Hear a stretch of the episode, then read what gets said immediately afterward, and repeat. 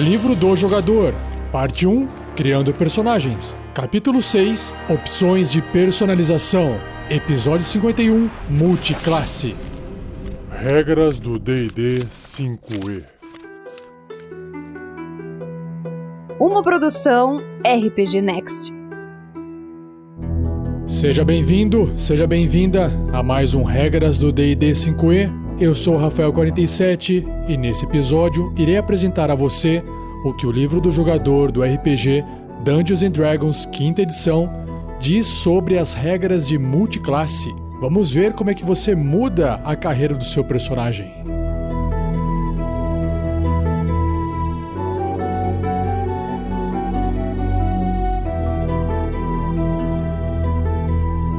Seja você também um guerreiro ou uma guerreira do bem. Para saber mais, acesse padrim.com.br barra rpgnext ou picpay.me barra rpgnext.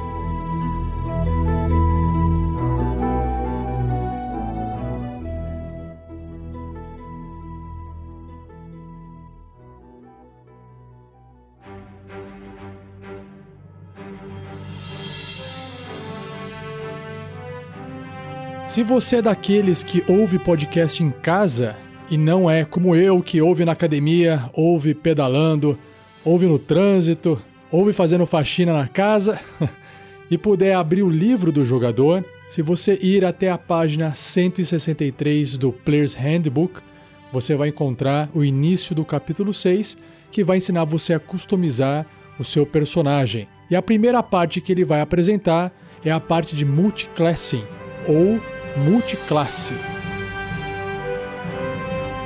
Mas antes de eu falar sobre a multiclasse, o livro tem uma pequena introdução desse capítulo 6. Ele diz o seguinte: a combinação de valores de habilidade, raça, classe e antecedentes definem as capacidades do seu personagem no jogo, e os detalhes pessoais que você criou diferenciam seu personagem de todos os outros personagens. Mesmo dentro da sua classe raça, você terá opções de afinar o que o seu personagem é capaz de fazer. Mas nesse capítulo é para jogadores que, com a permissão do mestre, querem dar um passo adiante. Por que, que o livro deixa claro isso? Porque pode ser que isso traga uma complexidade ou, dependendo do tipo de aventura que o mestre está preparando, não cabe essas mudanças. Então são regras opcionais aqui, ok? Que mais? Esse capítulo define dois conjuntos opcionais de regras para personalizar o seu personagem: multiclasse e os talentos, ou fits. Então, como eu disse, nesse episódio eu vou falar apenas de multiclasse e no episódio seguinte eu entro falando sobre os talentos, ok? Multiclasse permite que você combine duas ou até mais classes juntas e os talentos são opções especiais que você pode escolher ao invés de incrementar os seus valores de habilidade, de atributo. Lembra quando você atinge o quarto nível, depois tem os outros níveis que você vai atingindo conforme o seu personagem vai evoluindo? Você pode escolher melhorar as habilidades, os atributos do seu personagem, aumentar a força, aumentar a constituição, aumentar a sabedoria, inteligência, carisma. E nesse caso, se você quer abrir mão desse incremento, você pode escolher um fit. E é isso que esse capítulo 6 vai apresentar para vocês que eu quebrei em dois episódios. Vamos lá falar então sobre a multiclasse. Multiclasse permite que você, no caso é o seu personagem, quando o livro falar você é o seu personagem, ok? Ganhe níveis em múltiplas classes. Fazer isso permite que você misture as habilidades dessas classes para conceber um conceito de personagem que poderia não ser refletido em uma das opções de classe padrão, então você é um monge, mas queria ter mais habilidade com outras armas e não está disponível para o monge. Então você pode pegar lá um nível de guerreiro, por exemplo. Ou você queria misturar um pouco com habilidades mágicas envolvendo instrumentos musicais ou canto. Então você pode misturar monge com bardo, entenderam? É para isso que serve. Então, com essa regra, você tem a opção de ganhar um nível em uma nova classe sempre que você alcançar de nível. Ao invés de ganhar um nível da sua classe atual. Então, você está lá no nível de guerreiro 1, a hora que você vira nível 2, você pode escolher uma outra classe ao invés de ser um guerreiro nível 2, ok? Seus níveis em todas as classes são somados para determinar o seu nível de personagem. Então, por exemplo, se você tiver 3 níveis de mago e 2 de guerreiro, você será um personagem de nível 5. À medida que você avança de nível, você pode permanecer primeiramente um membro da sua classe original, com alguns níveis de outra classe, ou você pode mudar de curso completamente, nunca mais evoluindo a classe que você deixou para trás. Então, você começou lá guerreiro nível 1, aí no nível 2 você falou: "Quer saber, vou virar um feiticeiro". E aí você no segundo nível é feiticeiro, no terceiro nível é feiticeiro, no quarto, e aí vai, você continua sendo feiticeiro e o seu nível de guerreiro só ficou lá no primeiro, lá no início da sua carreira. Você pode até mesmo começar a progredir em uma terceira ou quarta classe. Comparando com um personagem de uma única classe do mesmo nível, você sacrificou parte do seu foco em troca de versatilidade. Ou seja, para cada escolha que você vai fazer, você também vai renunciar a alguma coisa. Não dá para ser tudo, não dá para ter tudo, né? Você vai acabar ganhando algumas habilidades, você vai acabar perdendo outras habilidades. Você vai ser mais versátil e menos especializado.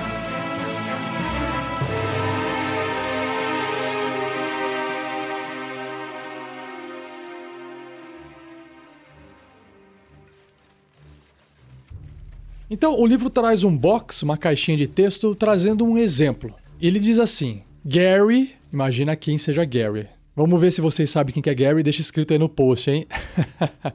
Gary está jogando com um guerreiro de quarto nível. Quando seu personagem adquire pontos de experiência suficientes para alcançar o quinto nível, Gary decide que seu personagem se tornará multiclasse, ao invés de continuar a progredir como guerreiro. O guerreiro de Gary tem gasto bastante tempo como ladino de Dave. Hum, e quem será esse Dave? Também deixa escrito nos comentários e tem até mesmo feito alguns trabalhos ao seu lado para a guilda de ladrões local, como um Brutamontes. Gary decide que seu personagem irá fazer multiclasse com a classe Ladino. Então seu personagem se torna um guerreiro de quarto nível e ladino de primeiro nível. Então você vai escrever na sua ficha que o seu personagem é guerreiro 4 barra ladino 1. Quando o personagem de Gary adquirir experiência suficiente para alcançar o sexto nível, ele poderá decidir entre adicionar outro nível de guerreiro, se tornando um guerreiro 5 barra ladino 1. Ele pode também escolher outro nível de ladino, se tornando um guerreiro 4 ladino 2, ou até mesmo um nível de uma terceira classe, talvez intrometendo-se na área de feitiçaria, através de um tomo de misterioso conhecimento que ele adquiriu. E aí ele vai se tornar um guerreiro 4, ladino 1, mago 1. Deu para entender? Mas não basta você escolher a classe que você quer na hora que você quiser, mesmo que você tenha atingido o nível para poder escolher uma nova classe.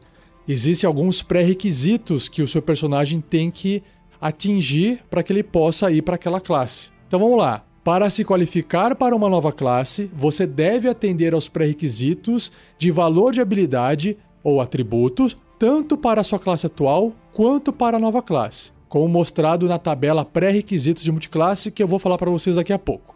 Por exemplo, um bárbaro que decida fazer multiclasse com a classe druida deve ter ambos os valores de força e sabedoria 13 ou maior. Sem o treinamento completo que um personagem inicial recebe, você deve ter um estudo rápido da sua nova classe, tendo uma aptidão natural que é refletida por um valor de habilidade maior que a média. Ou seja, essa é a justificativa que o sistema traz para que você possa ser multiclasse. Ele aumenta um pouco os requisitos que você tem que ter em termos de atributo para que você possa atender duas classes ao mesmo tempo. Então, a tabela diz assim: se você for fazer multiclasse para bárbaro, você tem que ter no mínimo uma habilidade, um atributo de força igual a 13. Porque não faz sentido você ser um bárbaro fracote, né?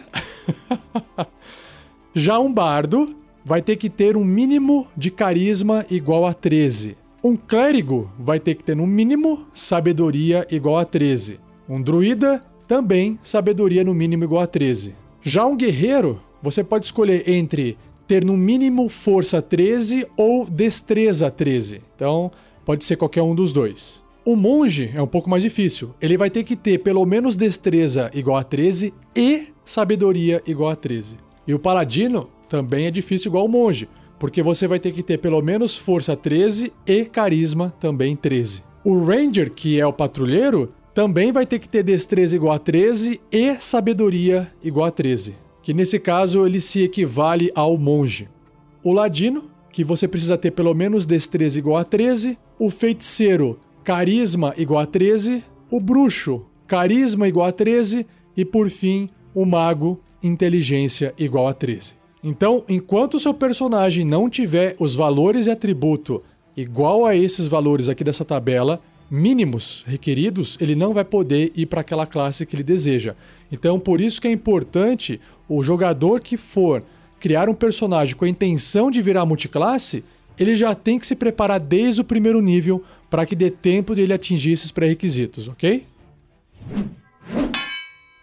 O próximo ponto sobre multiclasse são os pontos de experiência, o XP. Os pontos de experiência necessários para ganhar um nível sempre será baseado no seu nível de personagem total, como mostrado na tabela Avanço de Personagem no capítulo 1, não no seu nível de uma classe em particular. Porque senão o pessoal acha assim: ah, olha só, eu marquei 300 pontos de experiência e agora já fui pro nível 2. Beleza, aí você foi pro nível 2. Aí você fala: Nossa, agora eu marquei mais 300, então eu posso ir de novo agora pegar o nível 1 do outro personagem. Não. Você sempre vai verificar o nível máximo do seu personagem. Senão vai ficar desbalanceado o jogo, claro, né? Então o livro dá um exemplo aqui, ó. Portanto, se você for um clérigo 6 barra guerreiro 1, você deve ganhar pontos de experiência XP suficiente para alcançar o oitavo nível, porque clérigo 6 guerreiro 1 é um personagem de nível 7. E aí você vai ter que acumular XP até ir para um personagem de nível 8, antes de você poder adquirir esse seu segundo nível ou como guerreiro ou como clérigo, ou até se você quiser escolher uma terceira classe. Mais um ponto importante do multiclasse são os pontos de vida e os dados de vida. Pontos de vida é o HP e o dado de vida são os hit dice. Você ganha pontos de vida da sua nova classe como descrito para níveis após o primeiro nível. Você ganha os pontos de vida de primeiro nível de uma classe apenas quando você for um personagem de nível 1. Claro, mesma coisa, pessoal, porque no primeiro nível você tem pontos de vida máximo, né?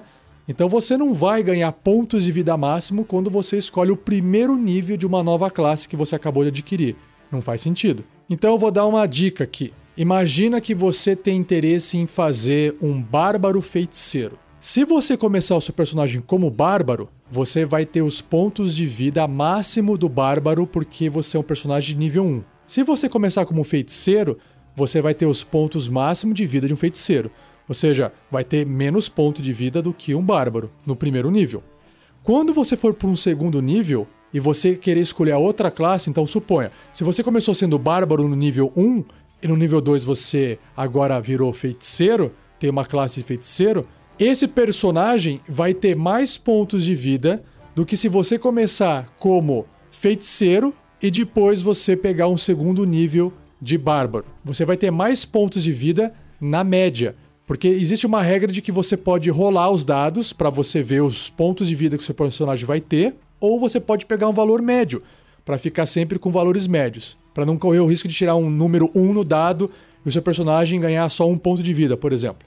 Então, você tem que tomar cuidado com isso, porque se você tá tão assim, ah, eu quero começar como mago, como feiticeiro, que são os personagens que têm menos pontos de vida, não tem problema.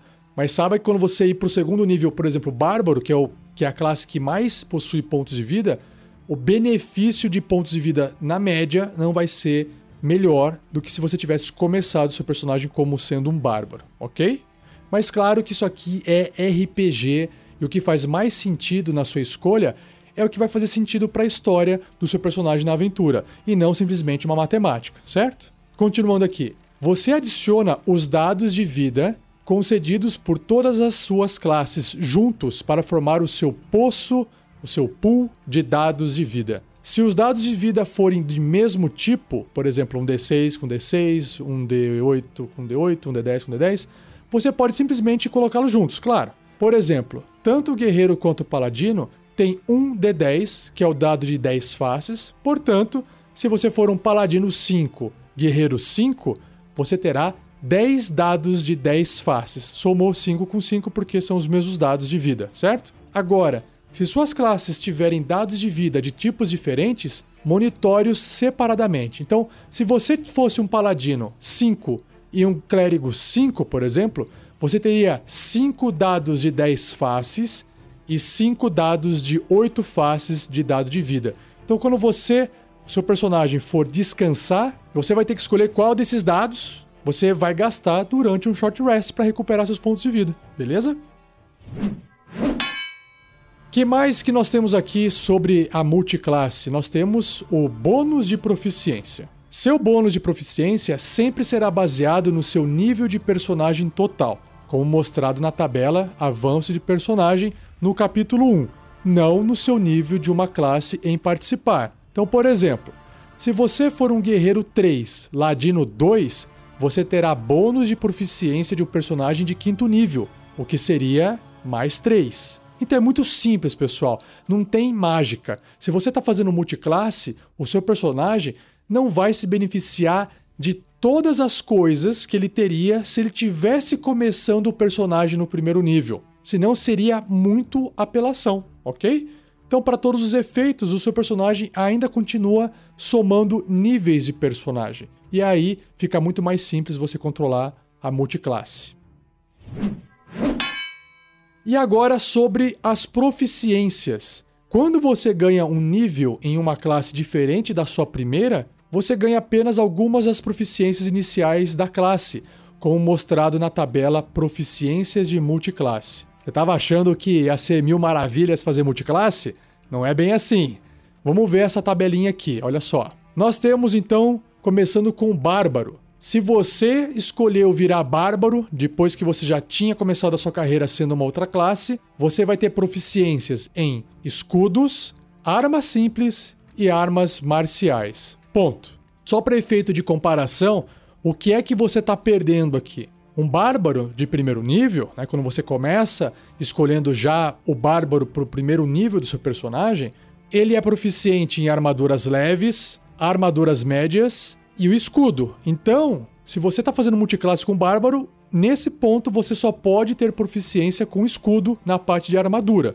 Você perde a proficiência com armadura leve e você perde a proficiência com armadura média. Por quê? Imagina o seguinte: você então é feiticeiro de primeiro nível. E aí você, no segundo nível, escolheu virar bárbaro. Você não vai virar um bárbaro feiticeiro andando de armadura média por aí. Você não vai ser proficiente, ok? E sobre as armas, no caso do Bárbaro, todas as armas que o Bárbaro de primeiro nível é proficiente, você multiclasse vai ser, que são armas simples e armas marciais. Então, nesse caso, o Bárbaro só foi penalizado na multiclasse com a parte de armadura leve e armadura média. Vamos ver agora o Bardo. O Bardo, ele é proficiente com armaduras leves. Se você fizer multiclasse, você mantém essa proficiência, ok? Agora, todas as armas que o Bardo tem proficiência, que é arma simples, besta de mão, espada longa, rapieira, espada curta, todas essas estão fora das proficiências de multiclasse com bardo. Mas o que é que se mantém dentro da proficiência de bardo? É, você ainda vai escolher uma habilidade, uma skill a mais para o seu personagem, e você também vai poder escolher um instrumento musical, porque, claro, um bardo necessita de um instrumento musical e eles não iriam tirar isso da classe do personagem, mesmo sendo multiclasse. O clérigo, ele é interessante por quê? Porque ele mantém todas as armaduras, todas as proficiências em armaduras, ou seja, são as leves, as armaduras médias e escudos. Então, não tem perda nessa parte. No entanto, o clérigo tem proficiência em todas as armas simples. Nesse caso, se tornando multiclasse, não vem essas proficiências para o seu personagem. A mesma coisa acontece com o druida. Um personagem que escolheu druida para ser multiclasse, adquire as proficiências em armaduras que o druida tem, que são armaduras leves, armaduras médias e escudos. Só que druidas não irão vestir armaduras ou usar escudos feitos de metal. Então já vem junto essa restrição.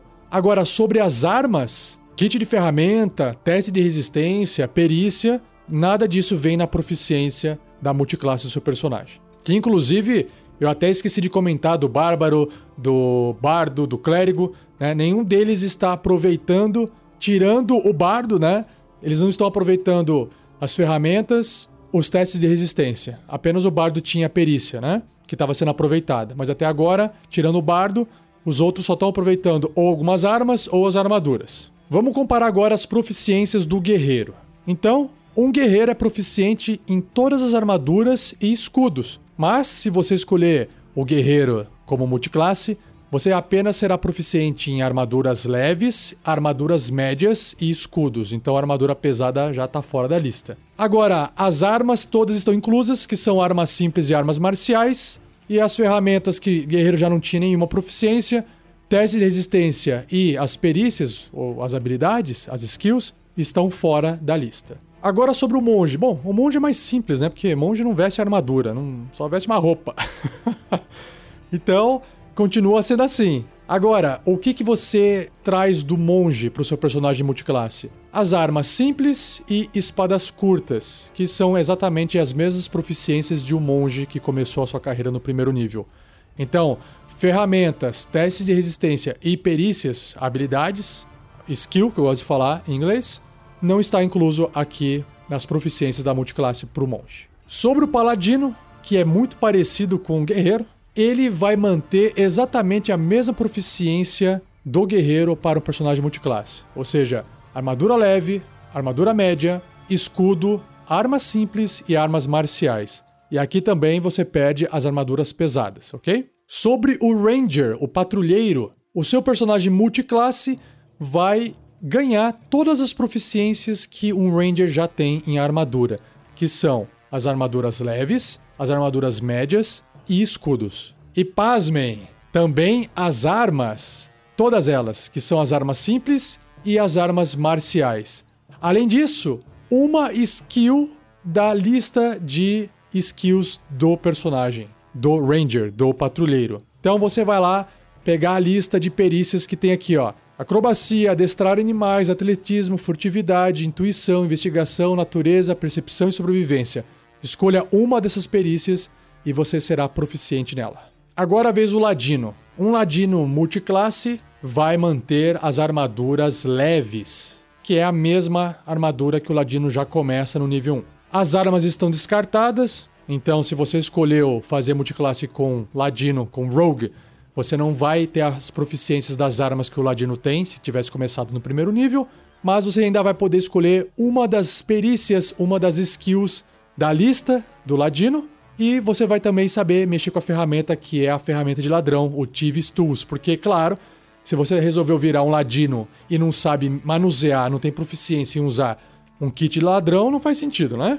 Só para lembrar, qual que é uma dessas habilidades, perícias que você vai poder escolher do Ladino. Acrobacia, atletismo, atuação, enganação, furtividade, intimidação, intuição, investigação, percepção, persuasão ou prestidigitação, que é o Sleight of Hand, que é fazer aqueles truques com as mãos, né? Então, nesse caso, você vai poder escolher uma dessas perícias. Se você escolher ser feiticeiro, você não ganha nenhuma proficiência. Ele e o mago, que é o último da lista, tem esse tracinho, tá? Não vem nenhuma proficiência. E o bruxo, que é o último, Warlock, você tem Light Armor, que é armadura leve, e arma simples, que você vai ser proficiente. O que, que você abre mão? Você abre mão dos testes de resistência, assim como todos, e das perícias. Você não vai adquirir uma perícia. Mas a armadura é a armadura leve mesmo que o bruxo já tem proficiência no nível 1 e também só tem proficiência com arma simples. Então aqui no bruxo não tem tanta perda assim.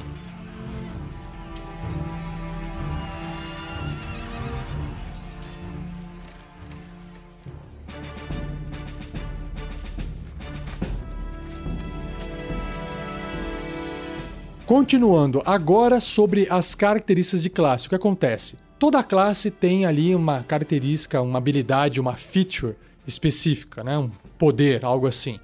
Então, quando você escolhe ser uma classe diferente da sua inicial, você pode ou não adquirir uma habilidade, vai ter algum tipo de alteração, então o livro vai explicar essa parte agora, beleza? Então vamos lá, ó. Quando você ganha um novo nível em uma classe, você adquire suas características daquele nível. Algumas características, no entanto, possuem regras adicionais quando você faz multiclasse. Então, quais são essas habilidades? São canalizar divindade, que é o Channel Divinity, o ataque extra, defesa sem armadura e as habilidades de fazer magia. Todas elas vão ter regras extras que eu vou descrever agora para vocês. Começando então com a habilidade de canalizar divindade, o Channel Divinity. Se você já tiver a característica canalizar divindade, por exemplo, se você for um clérigo, certo? E ganhar um nível em uma classe que também garanta essa característica, por exemplo, paladino, você ganha os efeitos de canalizar divindade de ambas as classes. Mas adquirir a característica novamente não lhe dá usos adicionais dela. Você ganha os usos adicionais apenas quando alcançar um nível de classe que explicitamente diga isso. Então vamos lá para o exemplo. Se você for um clérigo nível 6, paladino nível 4, ou seja, você é um personagem de nível 10, 6 com 4 dá 10. Você pode usar essa habilidade de canalizar divindade duas vezes entre descansos, porque você tem um nível de clérigo autossuficiente que permite você ter esses usos a mais, entendeu? Sempre que você usar essa característica, você pode escolher qualquer efeito de canalizar divindade disponível a você por uma de suas classes que você escolheu. Então, resumindo, se você fosse só clérigo, né, no nível 2 de clérigo você teria essa habilidade de canalizar divindade. E aí você teria de novo essa habilidade, né, duas, fazendo ela duas vezes por dia, no sexto nível de clérigo, ok? E se você continuasse seguindo essa carreira de clérigo, você no nível 18 poderia fazer o canalizar divindade três vezes, ok? E isso não é o mesmo que você ter 16 níveis em clérigo e 2 em paladino. Por mais que você seja um personagem de nível 18, aqueles dois níveis de paladino, nesse exemplo que eu tô dando, não vai garantir você acessar o poder de um clérigo do nível 18. Deu para entender? Então é isso que você tem que tomar cuidado na hora de fazer um personagem. Ou seja, você está se tornando mais versátil né? Você está emprestando habilidades da outra classe, que é o paladino, e está abrindo mão das habilidades do clérigo, beleza? Sobre o ataque extra. Se você ganhar essa característica de ataque extra de classe que vem de mais de uma classe, as características não se somam. Você não poderá fazer mais de dois ataques com essa característica, a não ser que esteja especificado que você pode, como na versão do guerreiro de ataque extra. Similarmente, a invocação mística de bruxo Lâmina Sedenta não lhe concede ataques adicionais se você também tiver ataque extra. Então é uma regrinha específica para que você não utilize ataques extras de forma super combada e desequilibre o jogo. Sobre a parte de defesa sem armadura, se você já tiver essa característica chamada defesa sem armadura, você não pode ganhá-la de outra classe. Porque também não faz sentido, né? Você já está usando a sua defesa sem armadura, aí você adquiriu essa habilidade de outra classe. O que você vai fazer? Vai fazer uma defesa sem a pele do corpo? Não faz sentido, né? e por fim, a parte mais detalhada que, claro, é a parte de conjuração, a parte de spellcasting, a parte de fazer magia. Sua capacidade de conjuração depende parcialmente da combinação de níveis em todas as suas classes conjuradoras e parcialmente no nível individual dessas classes. Uma vez que você tenha a característica conjuração de mais de uma classe, use as regras abaixo, que eu vou ler para vocês. Se você for multiclasse, mas tiver a característica conjuração apenas em uma classe, você segue as regras descritas na classe. Então é mais fácil, né? Você é um guerreiro que resolveu virar bruxo. Então você só vai usar as regras de fazer magia do bruxo e tá resolvido o problema. Agora, se misturou bruxo com feiticeiro e com mago e com paladino que também sabe fazer magia, aí começa a ficar complicado. Então vamos lá magias conhecidas e preparadas. Lembre-se que o seu personagem conjurador, ele tem aquela parte que ele conhece as magias e tem a parte que ele prepara as magias. Na maioria deles, pelo menos. Então, o que o livro diz é que você determina quais magias você escolhe e quais pode preparar em cada classe individualmente, como se você fosse um membro de uma única classe dessa classe. Se você for um patrulheiro 4 e Mago 3, por exemplo, você sabe três magias de patrulheiro de nível 1, baseadas no seu nível de patrulheiro, ok? E como um mago de terceiro nível, você conhece três truques e seu grimório contém 10 páginas de mago, duas das quais, as duas adquiridas quando você alcança o terceiro nível de mago, podem ser magias de segundo nível. Se sua inteligência for 16, você pode preparar 6 magias de mago no seu grimório. Então, você controla separadamente, baseado no nível da classe do seu personagem. Cada magia que você escolhe e prepara está associada com uma das suas classes e você usa a habilidade de conjuração dessa classe quando você conjura a magia. Da mesma forma, um foco de conjuração, né, lembra, uma varinha, um bastão, um símbolo sagrado, enfim, pode ser usado apenas para as magias da classe associada a esse foco. Claro, você não vai poder usar o símbolo sagrado de Moradin para fazer magia de mago, ok?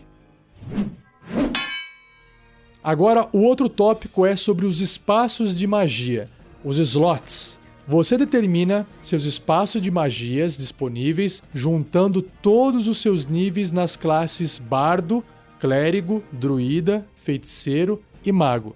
Metade dos seus níveis, arredondado para baixo, nas classes Paladino e Patrulheiro, e um terço nos seus níveis de Guerreiro ou Ladino, arredondado para baixo, se você tiver a característica Cavaleiro Arcano ou a característica Trapaceiro Arcano. Use esse total para determinar seus espaços de magia consultando a tabela multiclasse para conjurador, que ela tá mais para frente, que eu já já vou falar ela para vocês. Então, é mais chatinho, tá, pessoal? Se você não tiver sentado anotando e colocando no papel o número de slots, né, o número de espaços de magia que o seu personagem tem com base na tabela de multiclasse, não vai funcionar muito você ficar ouvindo esse áudio aqui, né? Bom, continuando. Se você tiver mais de uma classe conjuradora, essa tabela pode considerar você espaços de magias de níveis mais altos que as magias que você conhece ou pode preparar. Você pode usar esses espaços, mas apenas para conjurar suas magias de nível inferior. Se uma magia de nível inferior que você conjurar, como por exemplo Mãos Flamejantes, tiver o efeito de aprimoramento quando conjurada usando um espaço de magia mais alto, você pode usar o efeito desse aprimoramento, mesmo que você não possua nenhuma magia de nível tão elevado. Então, essa é uma parte boa que você não acaba perdendo, certo? Por exemplo, se você fosse o supracitado Patrulheiro 4 barra Mago 3, que eu já falei, você contaria como um personagem de quinto nível, beleza? Para determinar seus espaços de magia. Então até aqui, beleza. Então você teria quatro espaços de magia de nível 1, três espaços de nível 2 e dois espaços de nível 3. No entanto, você não conhece qualquer magia de nível 3, nem conhece qualquer magia de nível 2 de patrulheiro. Por quê? Porque você é um patrulheiro de nível 4. Você pode usar os espaços de magia desses níveis para fazer as magias que você conhece, só que num nível mais alto, então a magia vai ter uma potência maior, certo? Ou seja, o jogo vai te limitar no tipo da magia, mas não vai reduzir o poder que uma magia de nível mais baixo pode causar se feita no nível mais alto. É para dar uma compensada.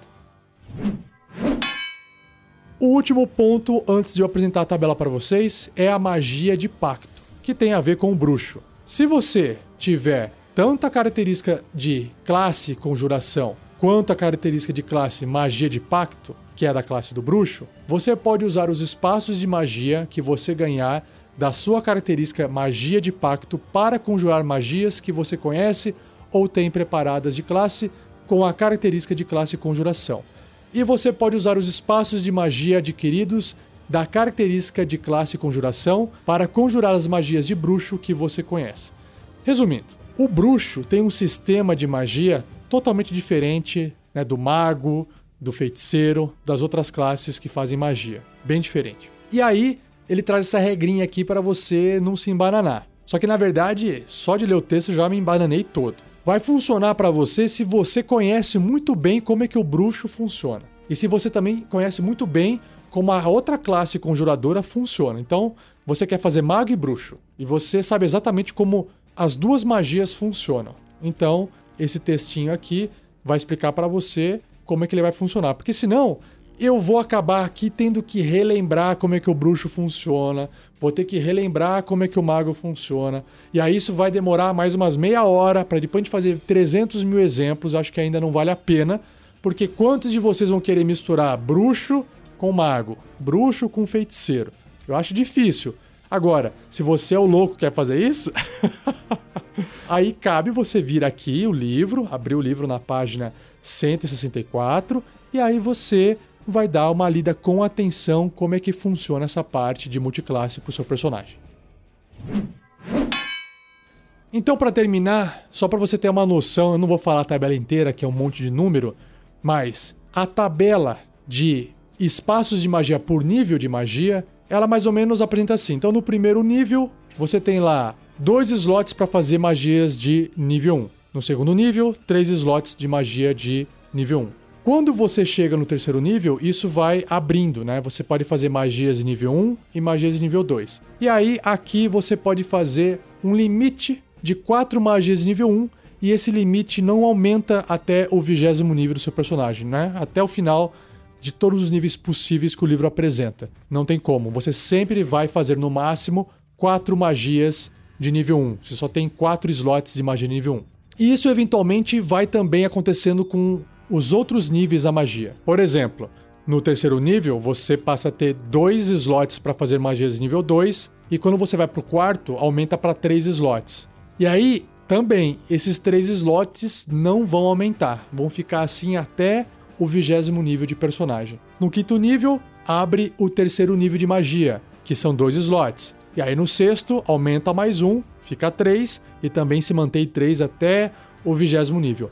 E assim vai aumentando, né? Toda vez que bate um nível ímpar, tipo 5, 7, 9, 11, assim vai, você vai liberando uma nova magia de nível maior. Então, no sétimo, você tem um slot para fazer magias de nível 4. No nono nível, você tem um slot para fazer magias de nível 5. No décimo primeiro, um slot para fazer magias de nível 6. E assim vai aumentando. E quanto mais forte é a magia, né? Quanto maior o nível da magia, menores são os números de slot que você tem. Então, por exemplo, aqui, ó, magias de sexto nível, você só tem um slot. Aí só quando você chega no final lá do nível 19 pro nível 20 que você tem dois slots. Mas magias de nível 8 e magias de nível 9, você só tem um slot, porque já também tá chegando no final da carreira do seu personagem, né? Tá chegando no vigésimo nível e aí, sei lá o que vai acontecer com ele depois disso. Ele vai entrar em níveis épicos, vai saber. Vai virar um semideus, enfim. Então, tá aqui a tabelinha para você consultar na página 165 do livro do jogador, para você poder saber como é que você calcula, controla esses slots, esses espaços de magia para o seu personagem que está fazendo multiclasse com personagens conjuradores.